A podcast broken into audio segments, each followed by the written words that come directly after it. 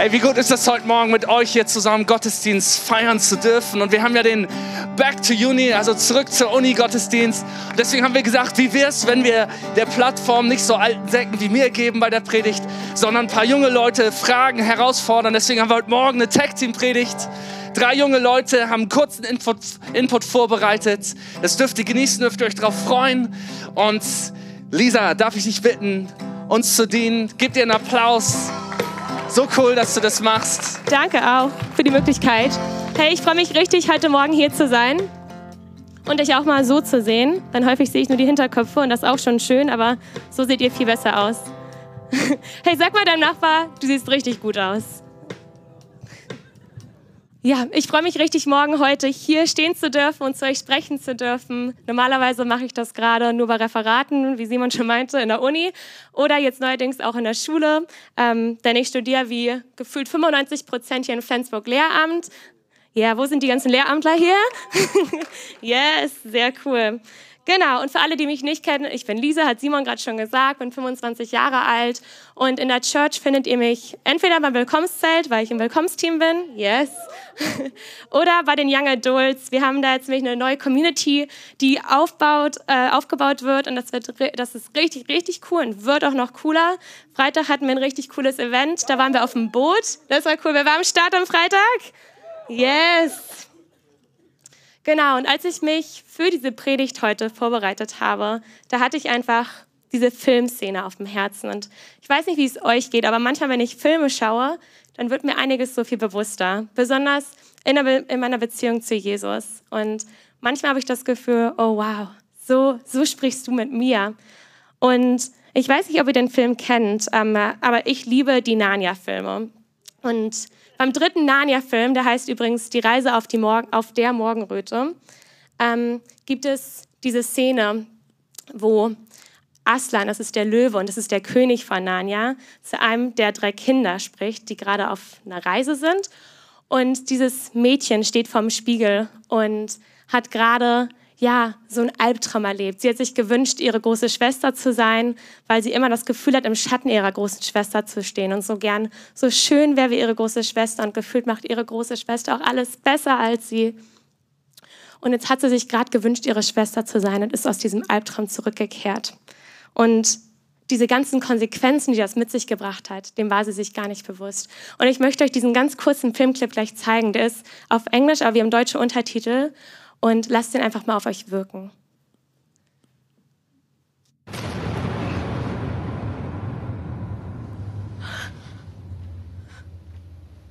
Lucy. Aslan?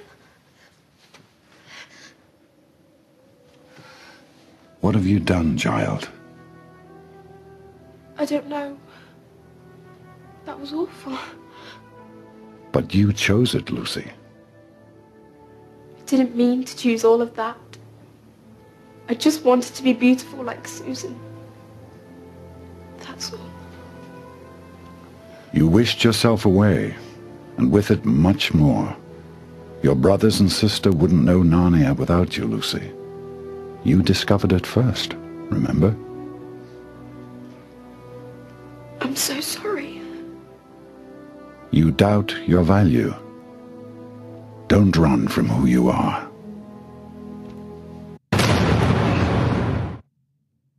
Boom. Ja, es ist eine sehr starke Szene. Ich weiß nicht, wie es euch geht, aber jedes Mal, wenn ich diese Szene sehe, berührt mich das so.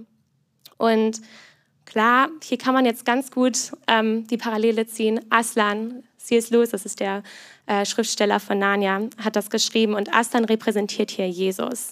Und Lucy repräsentiert hier jede einzelne Person von uns. Denn obwohl wir jetzt alle nicht kleine zehnjährige Mädchen sind, ähm, haben wir alle unsere eigenen Zweifel an unserem Wert oder wir vergleichen uns. Und das kann unterschiedliche, unterschiedliche Sachen sein. Zum Beispiel können wir das Gefühl haben, dass irgendjemand sein Leben besser im Griff hat als wir selbst oder eine scheinbar bessere Familie oder äh, ein schöneres Haus hat oder schöner oder klüger ist. Und das kann so auf uns wirken. Aber ist das die Wahrheit? Nein, das will ich schon mal sagen dazu. Denn Gott hat dich genauso geschaffen, wie er dich haben wollte. Und Aslan sagt auch, lauf doch nicht weg vor wem du, wer du bist. Und ich möchte dich heute, wie diese Kinder auf einer Reise sind, möchte ich dich heute auf eine ganz, ganz kurze Reise mitnehmen. Ich weiß nicht, ob wir unter uns hier ein paar reiselustige Leute haben. Ich liebe es auf jeden Fall zu reisen. Aber die Reise heute sieht ein bisschen anders aus, denn wir wollen uns von dieser Reise, wir wollen uns von diesem Ort, wo wir häufig verzweifelt sind, an uns zweifeln oder kein Selbstwertgefühl haben, wollen wir uns wegbewegen hinzu, wie Gott uns sieht und was für Gedanken er über unser Leben hat. Seid ihr bereit, auf eine kleine Reise mitzugehen? Alright, let's go. Und deswegen habe ich die Reise heute auch genannt. Die Reise zu unserer Identität und drei Dinge, die du im Gepäck haben solltest. Dafür haben wir nämlich den Rucksack hier mit. genau. Und was wir aber erstmal brauchen, um zu reisen, ist ein Reisepass. Ne? Ohne Reisepass wird schwierig, von einem Ort zum nächsten zu kommen. Und wofür steht so ein Reisepass? Der steht dafür, wer wir sind. Da steht drin, wie wir heißen, wer unser Name ist und wem wir zugehörig sind. Und in Jesaja 43, Vers 1 steht: Hab keine Angst, ich habe dich erlöst. Ich habe dich bei deinem Namen gerufen und du gehörst mir. Sprich, wir gehören Gott. Das ist unsere Identität, das ist unser Reisepass, mit dem wir durchs Leben gehen. Und ohne diesen Pass wird es schwierig, diese, durch diese Reise zu gehen, von der Verzweiflung hin zu, wer wir sind in Gottes Augen. Also, mach dir bewusst, du hast diesen Reisepass. Hast du den abgeholt? Und wie auch Lucy vorm Spiegel steht, ruft Erstland Lucys Namen. Er sagt, Lucy, was hast du getan? Aber er sagt Lucy zuerst. Er fokussiert sich auf ihren Namen und nicht auf, oh, was hast du getan, Lucy? Er sagt, Lucy, ich sehe dich. Und ein kleiner Teaser, es gibt jemanden, der macht es andersrum. Er sagt, boah, was hast du schon wieder falsch gemacht? Oh, wie siehst du schon wieder aus heute? Und diese Stimme kommt nicht von Gott. Denn das ist der Feind, der dich nicht bei deinem Namen ruft, sondern bei all den Sachen, die du falsch machst oder wo er dir Zweifel einjagen möchte. Also mach dir bewusst, Gott ruft dich bei deinem Namen.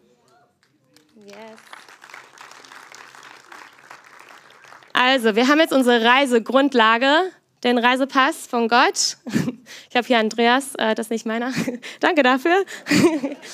ähm, genau, und ihr denkt euch ja vielleicht, oh ja, cool, jetzt habe ich einen Reisepass, aber was packe ich denn jetzt eigentlich in mein Reisegepäck ein? Wie reise ich denn zur Identität hin? Kein Problem, ich liebe es zu packen, mache ich häufig auch, wenn wir reisen, dann bin ich so die Packfee unserer Familie. Und das erste Ding, was du brauchst, ist das hier. Das Wort von Gott. Yes. Und es mag anders aussehen, vielleicht nicht genau wie bei mir, aber es geht darum, dass du dich mit Gottes Wort beschäftigst. Und das ist mein erstes Gepäckstück. In Jeremia 29, Vers 11 steht, denn ich weiß, was für Gedanken ich über euch habe, spricht der Herr. Gedanken des Friedens und nicht des Unheils, um euch eine Zukunft und eine Hoffnung zu geben. Sprich, Gott hat gute Gedanken über dich und dein Leben. Und das musst du dir erstmal klar machen und sagen, okay, das ist das, was Gott über mich denkt. Ich mag vielleicht nichts über mich denken, aber Gott denkt so über mich. Und das steht in seinem Wort. Und deswegen ist es wichtig, dass wir es in unserem Reisegepäck haben, damit wir uns dieser Wahrheit bewusst sind. Denn wenn du weißt, was Gott über dich denkt, dann fällt es dir auch leichter zu glauben, was er über dich, äh, was du über dich selber denken kannst. Hm. Und es ist egal, wann du dir Zeit nimmst, diese, diese Wahrheit zu verinnerlichen. Bei König David war das zum Beispiel so. Der hat sich abends eine stille Zeit gemacht, gerne. Und das finden wir in Psalm 63, Vers 7.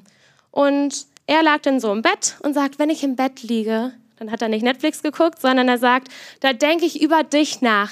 Die ganze Nacht sind meine Gedanken bei dir. Sprich, er geht ins Bett, legt sich hin, denkt über Gott nach und die ganze Nacht denkt er darüber nach. Und wisst ihr, was die Wissenschaft sagt? Dass wir Dinge im Schlaf verarbeiten. Wir verinnerlichen die in unserem Herzen. Sprich, als David sich abends hingelegt hat, hat er diese Wahrheiten in seinem Herzen verankert. Sie sind für ihn mehr und mehr seine Realität geworden. Seid ihr bereit fürs nächste Gepäckstück? Wir packen also das Wort ein. Und den Reisepass. Natürlich. Und als nächstes Gepäckstück packen wir lebendiges Wasser ein. Sprich Gottes Gedanken über dich aus und füll dein Leben damit und dein Herz. Denn in der Bibel können wir lesen, dass Worte Macht haben. Was haben sie für ein Ausmaß? Gott hat die Welt mit seinen Worten erschaffen. Und Jesus hat Leute durch sein Wort geheilt. Wenn du also Gottes Wahrheiten, seine Gedanken, wie wir gerade festgestellt haben, über dein Leben aussprichst und dich damit füllst, dann wird es irgendwann zu deiner Identität. Ich war letztes Jahr auf einer Bibelschule in Dänemark, wie auch Andrea, und es war richtig, richtig cool. Wir hatten einen Tag eine richtig coole Gastsprecherin da. Sie ist Pastorin, aber auch schon seit über 20 Jahren hat sie als Neurodoktorin gearbeitet. Und sie hat uns erzählt von etwas, das heißt Neuroplastizität. Sag mal Neuroplastizität. Da stolpert man schnell drüber. Es bedeutet eigentlich nur, dass je häufiger wir etwas aussprechen, über etwas nachdenken, desto besser verknüpfen sich unsere Synapsen und Neuronen miteinander und desto dicker diese Stränge werden, desto mehr glauben wir das irgendwann. Sprich, je häufiger du die Wahrheit aus der Bibel, Gottes Wahrheit und Gedanken über dich aussprichst, desto mehr wird es auch zu deiner Identität. Was für eine coole Idee ist das von Gott? Und es steckt noch so viel mehr dahinter, aber leider habe ich kaum noch Zeit, deswegen muss ich mich ein bisschen beeilen. Und ähm, genau, somit komme ich zum nächsten Punkt und zum dritten Punkt. Wir brauchen nämlich noch etwas, was uns vor Verblendungen schützt. Wir brauchen einen Schutz, eine Sonnenbrille für den Urlaub natürlich. Ja, wir sind ja auf einer Reise. Sprich, drittes Gepäckstück, wir brauchen Schutzmaßnahmen. Schütze dich vor Gefahren auf deinem Weg. Denn wir haben ja gerade eben schon festgestellt, wir haben leider einen Feind, der uns diese Reise schwer machen möchte, der uns Wahrheiten verblenden möchte, sodass wir sie nicht richtig klar erkennen können. Und ohne diesen Schutz kann man das nicht so leicht. In Epheser 6, Vers 11 steht, greift zu den Waffen, die Gott für euch bereithält, zieht seine Rüstung an, dann könnt ihr alle heimtückischen Anschläge des Teufels abwehren. Und das Problem bei Lucy war, dass sie diese Schutzkleidung nicht anhatte, dass sie das Gepäck nicht mit hatte und somit total unsicher war und leicht verblendet war.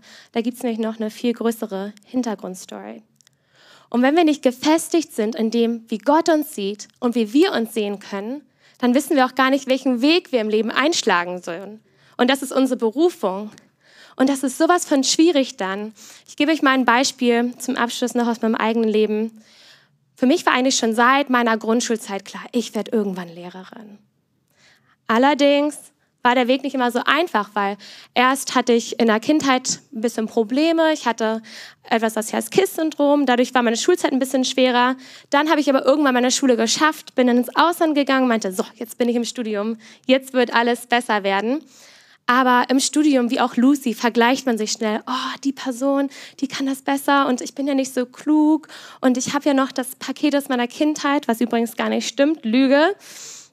Ähm, und da waren meine Selbstzweifel manchmal so groß, dass ich anfing, an meiner Intelligenz und meinem Selbstwert und meinem Selbstbewusstsein zu zweifeln.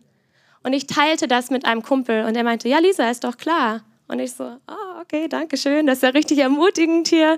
Und er meinte, nein, das ist klar, weil dich das von deiner Berufung abhält. Du brauchst genau diese Qualitäten für deine Berufung. Wenn der Teufel dir schon da von Anfang an reingrätscht, dann hält er dich von dem ab, was du mit deinem Leben erreichen sollst. Deswegen möchte ich euch ermutigen, wo hat der Teufel bei dir reingegrätscht? Wo brauchst du dieses Package auf deinem Weg, diesen Rucksack? Und das möchte ich heute ganz, das möchte ich euch heute mitgeben, dass ihr einfach mal wirklich nach Hause geht und euch Gedanken macht und sagt, hey, was von diesen Gadgets muss ich noch in mein Gepäck einpacken, um mich auf den Weg zu machen?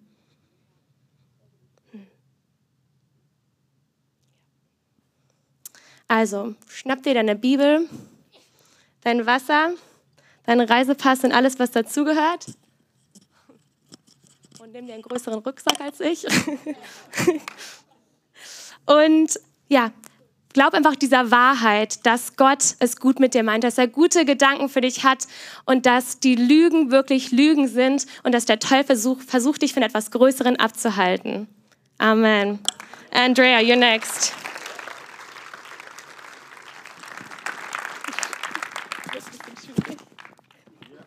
Nice, das haben wir geübt, wie ihr das seht.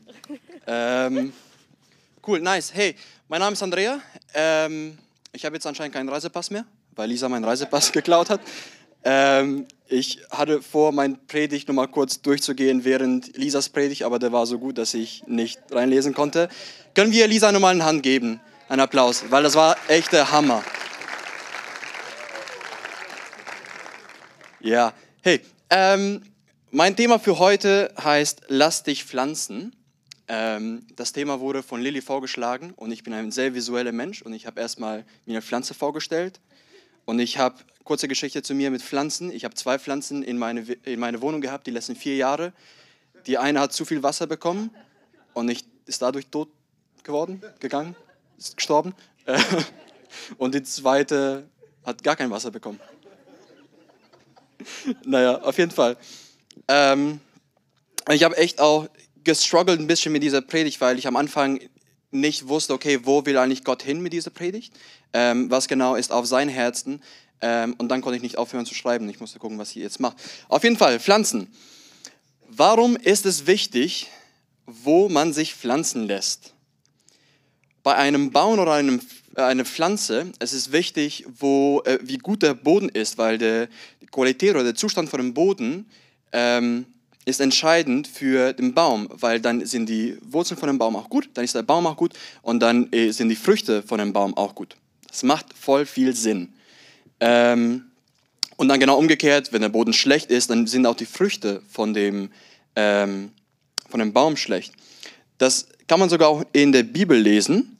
Ähm, falls ihr irgendwie mal einen Baum pflanzen wollt, könnt ihr das auch in der Bibel lesen. Ähm, in Lukas 6, Vers 43 steht es, ein guter Baum trägt keine schlechten Früchte und ein schlechter Baum keine guten. So erkennt man jeden Baum an seinen Früchten. Das macht vollkommen Sinn. Aber das ist auch nicht nur so für die Pflanzen und Bäume, sondern genau das ist eigentlich auch für Menschen, dass es entscheidend für uns ist, wo wir gepflanzt sind. Wie ist eigentlich der Boden da, wo wir sind? Und mir ist es bewusst, dass wir als Menschen nicht eigentlich einen Boden brauchen und nicht Früchte haben. Ähm, aber das Prinzip ist dasselbe. Und was ich mit dem Boden meine, das ist der Community, wovon du ein Teil bist. Das sind die Freunde, mit denen du abhängst. Das, sind, ähm, das ist deine Umgebung, denen du Macht gibst, in dein Leben reinzusprechen. Ich habe eine, ein kurzes Beispiel genommen, um das ein bisschen zu demonstrieren, wie viel Kraft es eigentlich hat, äh, wie viel Kraft die Umgebung um dich herum hat. Ähm, ich habe vor ein paar Tagen ein Video gesehen, ähm, wo es darum geht, was die schnellste Methode ist, einen Hund zu rehabilitieren, einen ungesunden Hund. Und mit ungesund meine ich, dass der Hund entweder zu aggressiv ist oder depressiv ist oder, oder, oder. Ähm, und die haben herausgefunden, dass die schnellste Methode, einen ungesunden Hund zu rehabilitieren, ist es, ihm zu nehmen und in einen Haufen Hunde reinzustecken, die gesund sind. Und was es macht, ist eigentlich, das ähm, verändert komplett die Patterns und die Gewohnheiten von dem Hund, die Gedankengänge. Das ist normal das Thema mit Neuroplastizität, was auch Lisa erwähnt hat. Das passiert tatsächlich auch bei ganz vielen Tieren, wo die Umgebung von den Tieren auch entscheidend ist für die Gesundheit von denen. Und genau das passiert auch bei den Menschen. Der Ort, wo du gepflanzt bist, die Umgebung, der Boden, wo du bist, das ist ganz entscheidend für dein Leben und deine Früchte. Und ich will dich als allererstes heute Morgen fragen, wo bist du gerade gepflanzt? Beziehungsweise bist du eigentlich zufrieden mit den Früchten in deinem Leben? Weil ich weiß, in meinem Leben, ich habe mir die Frage zu selten gestellt und ich habe das einfach nur irgendwie gemacht und das Leben ging so und dann passieren Sachen ähm, aber sich auch bewusst zu machen, hey, bin ich gerade im richtigen Ort? Und vor allem bin ich auch da, wo Gott mich haben möchte? Bin ich im richtigen Ort gepflanzt in diesem Moment? Ich bin mittlerweile seit sieben Jahren in Deutschland, beziehungsweise auch in dieser Gemeinde. Und am Anfang, es war auch eine Reise, mich wirklich 100% in diese Gemeinde pflanzen zu lassen. Ich merkte am Anfang, ich hatte, ähm, ich habe eine Ausbildung gemacht bei der Werft, bei der FSG hier in Flensburg. Ähm, und ich merke, da hatte ich auch ein paar Freunde gefunden, die irgendwie auch ganz cool waren, dachte ich. So Drogen nehmen und Alkohol, geil. Ähm, und dann, genau, und ich merkte, okay, ich bin langsam nicht nur in einem Ort gepflanzt, sondern ich bin in zwei Orten gleichzeitig gepflanzt. Und ich merkte, ich gebe viel zu viel Macht einen anderen Boden sozusagen in meinem Leben. Und ich musste schauen, was sind eigentlich die Früchte davon gerade in meinem Leben? Habe selbst angefangen, zu viel zu trinken, habe angefangen, Drogen zu nehmen, zu viel zu rauchen. Keine guten Früchte. Dann musste ich auch schauen, okay, wie kann ich jetzt weiter Stück für Stück meinen Boden ändern, beziehungsweise da, wo kann ich mich neu pflanzen lassen, einem Ort. Das ist jetzt die nächste Frage. Bist du ganz da, wo Gott dich haben möchte oder nur halb? Bist du in zwei, drei Orten gleichzeitig gepflanzt? Gibst du verschiedenen Orten äh, oder verschiedenen Gruppen die Macht in dein Leben reinzusprechen?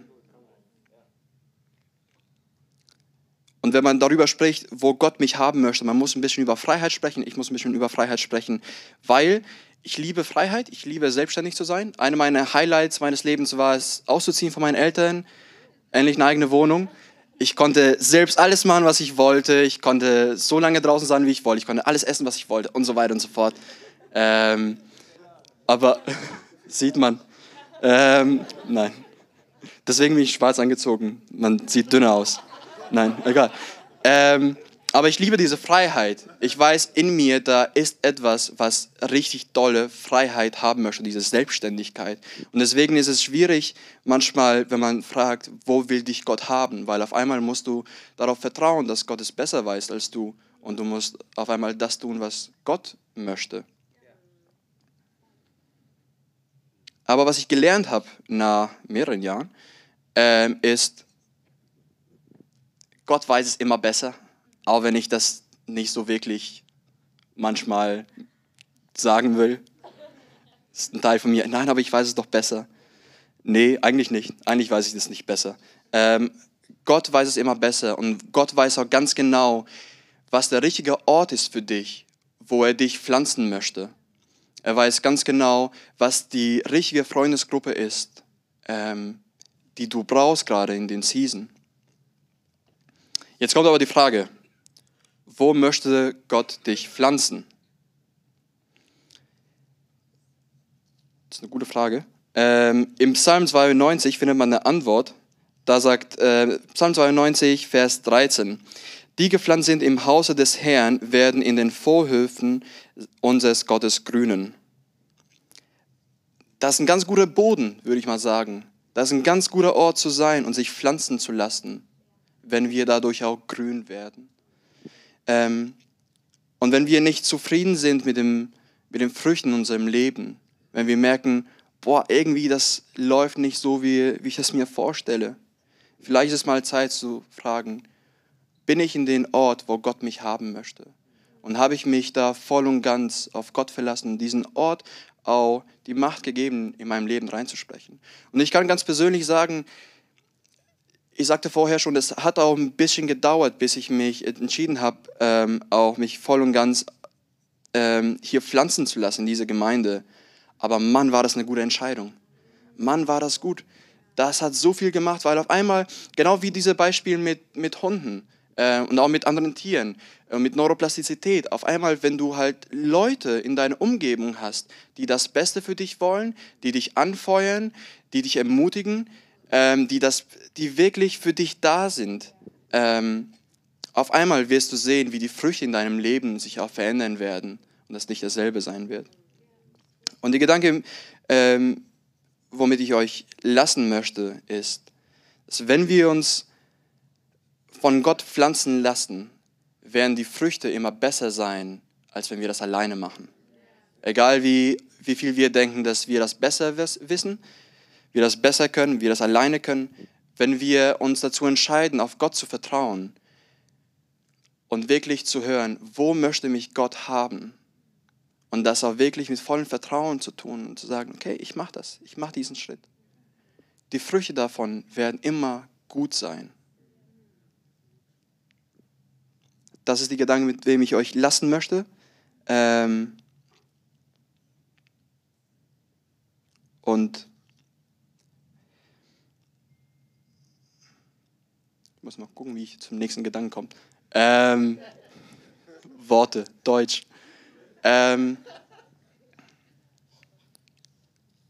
es gibt, es, es ist so eine große Macht an dem Ort, wo du gepflanzt bist. Und ein Beispiel war das mit den Hunden. Ähm, aber ich will auch wirklich, dass ihr einmal in euch geht und kurz überlegt, hey, was war die Frucht in meinem Leben, wenn ich in verschiedenen Boden gepflanzt war? Und was tut mir gut? Und ähm, das auch wirklich in eurem Gebetsleben mit reinzunehmen, zu fragen, wo willst du mich gerade haben, Gott? Was ist der Ort, den du für mich vorbereitet hast? Yes. Alright, das war von mir.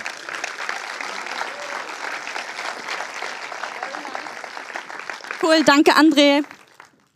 Ähm, guten Morgen auch von meiner Seite. Ähm, ich stelle mich ganz kurz vor. Einige kennen mich vielleicht, einige auch nicht. Ähm, ich heiße Christina, ich bin 28 Jahre alt und ich wohne jetzt seit äh, ziemlich genau, auf den Monat genau, würde ich sagen, fünf Jahre in Flensburg. Und es passt zu unserem Back to Uni äh, Gottesdienst. Ich bin nämlich tatsächlich aufgrund meines Studiums nach Flensburg gezogen. Äh, genau, ich studiere auch Lehramt, wie Lisa schon gesagt hat, wie viele in Flensburg. Äh, ich bin inzwischen am Ende meines Studiums angekommen. Ich schreibe jetzt noch meine Masterarbeit und dann habe ich, äh, yes, oh, das ist ein Weg, fünf Jahre Studium. Äh, genau, dann habe ich dieses Kapitel auch abgehakt. Darauf freue ich mich. Yes, genau. Und ich möchte da auch tatsächlich zu Beginn direkt anknüpfen ähm, und euch einfach ein bisschen mit persönlich hineinnehmen, ähm, wie es mir erging, bevor ich mit dem Studium angefangen habe. Ich habe ja gerade gesagt, ich bin halt hierher gezogen ähm, für Studium aus Hamburg und wie so viele andere äh, Schüler und Schülerinnen habe ich in Deutschland mein Abitur halt gemacht, bevor ich mit dem Studium angefangen habe und war dann halt noch drei Jahre im Ausland und das habe ich auch richtig genossen. Und dann kam halt bei mir so dieser Punkt, wo ich gemerkt habe, okay, es ist jetzt dran, ähm, einen nächsten Schritt zu gehen. Und diese Frage, also tatsächlich so auch platt gesagt, ne, diese Frage von, hey, was will ich denn jetzt eigentlich werden, wurde total präsent. Ähm, und ich glaube, dass es gerade auch vielen jungen Erwachsenen so geht in diesem Alter. Mit Anfang 20 war ich und das ist dann ja auch so eine neue Phase, in die man halt hineinkommt, ne? wo man irgendwie merkt, okay, meine Schulzeit ist vorbei und diese Frage, okay, wie geht es denn jetzt aber weiter? Und auch wie Lisa ähm, habe ich schon ganz früh gemerkt, boah, ich möchte Lehrerin werden. Habe ich mega Lust zu. Ähm, genau, für mich war dann tatsächlich mehr so ein bisschen diese Frage, wo gehe ich denn studieren? Wo in, wo in Deutschland? Genau, und ich glaube aber unabhängig davon, dass wir uns so häufig ähm, diese Frage stellen, auch jetzt nicht nur Studenten, sondern ich glaube, ein jeder stellt sich immer wieder im Leben diese Frage von, hey, was ist der nächste Schritt? Wie geht es für mich eigentlich weiter? In welcher Situation stecke ich gerade und was ist als nächstes dran? Ganz ehrlich, wer kennt das nicht, oder? Ja. Und wenn man das mal runterbricht, sind es ja im Endeffekt Sorgen, die wir uns machen oder Gedanken und wenn nicht halt sogar Sorgen um unsere Zukunft. Weil ich glaube, wir wir Menschen oder zumindest ich, aber ich glaube viele, wir sind so gestrickt, dass wir, wenn wir eine Entscheidung treffen, die unsere Zukunft angeht, wir wollen ja die beste Entscheidung treffen. Wir wollen doch das beste Outcome für uns haben. Und woher weiß ich denn jetzt aber, dass ich die richtige Entscheidung treffe? Ähm, genau, also dieses, diese Frage von, okay, was ist der nächste Schritt? Wo geht es hin? Woher weiß ich, welcher Schritt der nächste richtige Schritt ist? Woher weiß ich, dass ich die richtige Entscheidung treffe? Und ähm, in Sprüche 16, Vers 3 steht, vertraue dem Herrn deine Pläne an und er wird dir Gelingen schenken. Und ich finde diesen, ich finde diesen Vers so stark, weil es halt sagt, hey, vertrau dem Herrn deine Pläne an. Es steht da also, wir dürfen uns Pläne machen über unsere Zukunft. Wir sollen uns Gedanken machen, uns überlegen, hey, was könnte denn mein nächster Schritt sein? Aber dann steht da dieses kleine Wort, Vertrauen. Sagst, vertrau dem Herrn deine Pläne an und er wird dir Gelingen schenken. Und daraufhin habe ich mich gefragt, okay, was genau heißt denn eigentlich zu vertrauen? André hat darüber gesprochen, hey, darauf zu vertrauen, uns an dem richtigen Ort pflanzen zu lassen. Aber was heißt Vertrauen? Und da möchte ich euch in den nächsten paar Minuten mit reinnehmen. Und ich habe mich in Vorbereitung hierauf, ähm, und da habe ich auch noch Gebrauch gemacht vom Studentensein. Äh, man hat ja als Student äh, Open Access zu der Welt der wissenschaftlichen Artikel.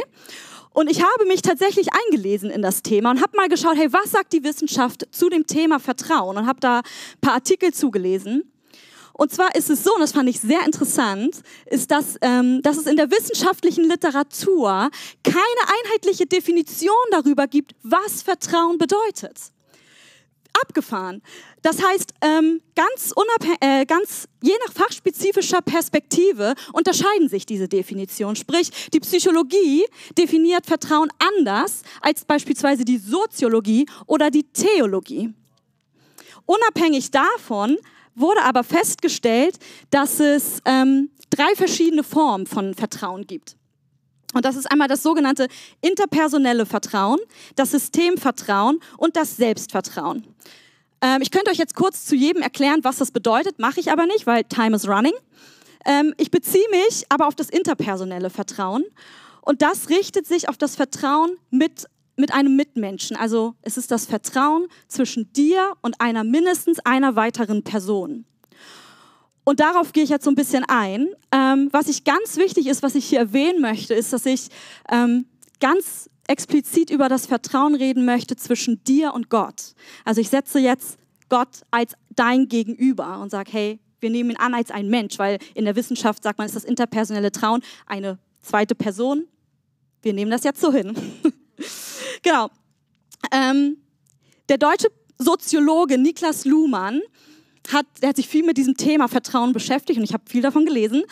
Und ich fand das stark, was der gesagt hat. Und zwar sagt er, wenn es um das Thema Vertrauen geht, spielen auch immer drei Merkmale eine Rolle. Und zwar geht es beim Vertrauen, spielt auch immer der Aspekt der Ungewissheit damit rein.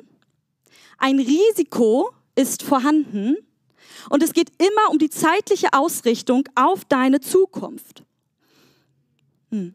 Das heißt, die Frage, woher weiß ich, was mein nächster Schritt ist? Woher weiß ich, dass Stadt Flensburg der Ort ist, an dem ich studieren soll? Woher weiß ich, was, was mein nächster Job ist? Woher weiß ich, dass ich vielleicht meinen Job aufgeben sollte? Woher weiß ich überhaupt? Und ich glaube, niemand kann dir diese Frage beantworten. Zu, du wirst niemals, glaube ich, zu 100 Prozent genau wissen, dass genau dieser nächste Schritt genau der richtige ist. Weil letztendlich geht es hier ums Vertrauen. Ja, wir reden davon, Gott zu vertrauen. Das heißt, zu vertrauen bedeutet, die Bereitschaft zu haben, die Kontrolle über deine eigenen Zukunftspläne loszulassen. Wie gesagt, ich habe gesagt, hey, es ist gut, wenn wir uns Gedanken machen über unsere Zukunft. Aber irgendwann, at some point, kommt dieser Punkt, wo du nicht mehr zu 100 Prozent für dich selber herausfinden kannst, ist das jetzt wirklich der richtige Schritt? Ja, du kannst versuchen, alle möglichen Ressourcen im Internet durchzulesen und zu gucken, hey, Informationen anzusammeln, aber irgendwann kommt dieser Schritt, wo du Kontrolle loslassen solltest und einfach vertrauen solltest. Ja, Ungewissheit. Vertrauen bedeutet Ungewissheit in Kauf zu nehmen. Sagen, okay, ich bin mir nicht zu 100% sicher, ist dieser nächste Schritt der richtige Schritt. Aber das bedeutet Vertrauen. Ein Risiko einzugehen von Unsicherheit. Sagen, okay, Gott, ich vertraue dir, dass du zu meinem Besten handelst. Weil das sagt auch der Vers, hey, vertrau Gott deine Pläne an und er wird dir Gelingen schenken. Das heißt also, er wird es segnen, wenn wir im Vertrauen gehen.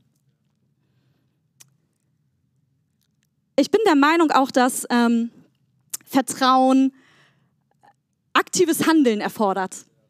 Ja, Vertrauen benötigt die Bereitschaft zum aktiven Handeln. Was genau meine ich damit? Ich glaube, dass Gott nicht möchte, dass wir nur passiv rumsitzen und sagen, hey, ich vertraue dir, Gott. Ist zu sagen ist so leicht, oder? Wie oft, ganz ehrlich, ich fasse mir in die eigene Nase, wie oft sage ich, oh ja, Gott, ich vertraue dir. Und wenn es dann aber hart auf hart kommt, merke ich, uh, okay, vertraue ich dir wirklich? In Lukas 5 ähm, möchte ich eine Geschichte vorlesen. Das sind die Verse 1 bis 6. Und da ist Jesus gerade am See Genezareth und er ist dabei, seine ersten Jünger zu berufen. Und er, ähm, genau, er ist da, er, ist, er möchte halt zu der Menschenmenge sprechen und Petrus ist auch da, also Simon Petrus ist auch da vor Ort. Ähm, eines Tages stand Jesus am See Genezareth und eine große Menschenmenge drängte sich um ihn. Alle wollten Gottes Botschaft von ihm hören. Da sah er am Ufer zwei leere Boote liegen. Die Fischer hatten sie verlassen und waren gerade dabei, ihre Netze zu reinigen. Jesus stieg in das Boot, das Simon gehört, also genau, später Petrus, Simon Petrus. ähm, und bat ihn, ein Stück vom Ufer abzustoßen. Dann setzte Jesus sich und lehrte äh, vom Boot aus die Menschen. Anschließend, also nachdem Jesus fertig war mit seiner, mit seiner Message, ging er zu Simon und sagte, fahr jetzt wieder hinaus auf die See und werft eure Netze aus. Herr, erwiderte Simon, wir haben die ganze Nacht hart gearbeitet und nichts gefangen, aber weil du es sagst, will ich es tun. Sie warfen ihre Netze aus und fingen so viele Fische, dass die Netze angefangen haben zu reißen. Finde ich so stark. Hey, weil ich meine, die Story hätte so anders ablaufen können. Jesus leiht sich das Boot von Simon Petrus, weil er selber irgendwie keins am Start hat, um irgendwie zu der Menschenmenge zu reden. Und ich meine, Jesus hätte ja auch als Dankeschön Petrus ein, ein Netz voller Fische geben können, sagen können, hey, danke, dass ich mir dein Boot leihen durfte. Hat er aber nicht getan. Sondern er geht zu Simon Petrus und fragt ihn, hey, wirf noch mal deine Netze aus. Fahr noch mal raus auf die See. Und ich glaube, was Jesus hier tut, ist, dass er Petrus aktiv fordert, ähm, aktiv zu handeln. Ja, er, er möchte, dass er noch mal rausfährt und er guckt, hey, hast du Vertrauen? Bist du bereit, noch einmal dein Netz auszuwerfen, auch wenn es logisch gesehen gar keinen Sinn gemacht hat, weil Petrus hat doch die ganze Nacht gearbeitet und versucht, einen Fisch zu fangen. Er hätte auch sagen können, ganz ehrlich, Jesus, hier, ganz brauche ich nicht machen. Aber er hat ihm vertraut und er hatte diese Bereitschaft, hat gesagt, okay, ich versuche es noch einmal. Ich glaube, wenn wir Gott, wenn wir Gott vertrauen und bereit sind, aktiv zu handeln, wird er es immer segnen, weil er immer zu unserem Besten dient. Hey, und ich, genau, ich glaube, so häufig versuchen wir, unsere Zukunft selber in, den Griff zu haben, versuchen, unsere Schritte selber zu lenken und Oh, ich hatte es einfach so auf dem Herzen, dich zu fragen, hey, wo stehst du gerade? Macht dir deine Zukunft Angst? Sorgst du dich gerade so viel um deine Zukunft? Und bist du bereit, Gott zu vertrauen? Bist du bereit, diese Kontrolle loszulassen? Manchmal ist es auch nur ein kleiner Bereich in unserem Leben. Wir merken, oh, da vertraue ich dir nicht richtig, Gott. Und ich möchte dich fragen, hey, bist du bereit, heute aktiv zu handeln, wenn Gott dich dazu auffordert, den nächsten Schritt zu gehen. Vielleicht mögt ihr einfach einmal alle eure Augen schließen. Ich würde einfach gerne, gerne für dich beten, wenn du sagst, ja, das betrifft mich. Und du kannst es, machst dir gemütlich in unseren roten Kinosesseln. Und ich möchte ganz kurz einen kleinen Moment geben, dass du vielleicht einfach einmal nachhorchst und spürst, okay, Gott, gibt es gerade einen Bereich, wo ich dir nicht vertraue? Gibt es einen Bereich, wo ich Kontrolle nicht abgeben mag?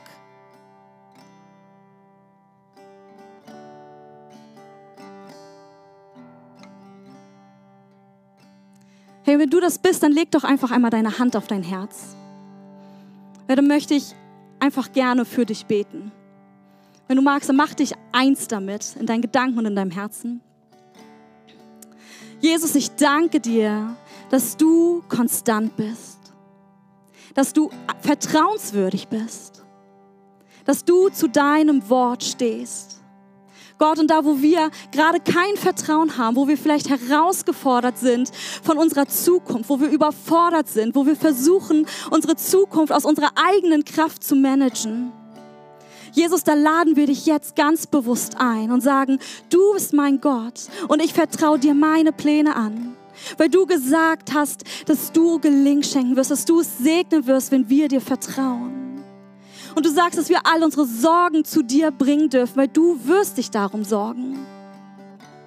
Und heute Morgen bete ich, dass wir mit einer Bereitschaft vorangehen, dir zu vertrauen. Und ich bete für Mut. Mut, Kontrolle loszulassen. Mut, ähm, Ungewissheit und Unsicherheit auch in Kauf zu nehmen, was es bedeutet, wenn man vertraut. Jesus, danke, dass du immer zu unserem Besten handelst in jeder Situation. Ja. Amen. Hey, und ich, ihr kennt das vielleicht, wir wollen auch keinen Gottesdienst beenden, ohne nicht jeder Person hier die Möglichkeit zu geben, diesen Gott kennenzulernen. Ja? Lisa hat darüber gesprochen, hey, wenn du das noch nie gehört hast, dass es einen Gott gibt, der Identität für dich bereithält. wie André gesagt hat, hey, es gibt Berufung für dein Leben. Oder wenn du sagst, boah, ich habe das noch nie gehört, dass man Gott vertrauen kann mit, mit all unserer, mit, mit der Zukunft, die er für dich hat. Hey, dann steht doch einfach einmal dafür auf. Und wir wollen einfach einem jedem auch die Privatsphäre geben. Ähm, und deswegen würde ich euch einmal bitten, die Augen zu schließen. Und wenn du sagst, dass du jetzt hier bist und du möchtest dieses Leben leben mit Jesus und du möchtest ihn kennenlernen, du möchtest anfangen, ihm zu vertrauen und mit ihm zusammen auf eine Reise gehen und es sind alle Augen geschlossen, würde ich dich fragen, wenn du den Mut hast, einfach nur einmal kurz deine Hand zu heben, damit ich einfach weiß, für wen ich bete heute Morgen.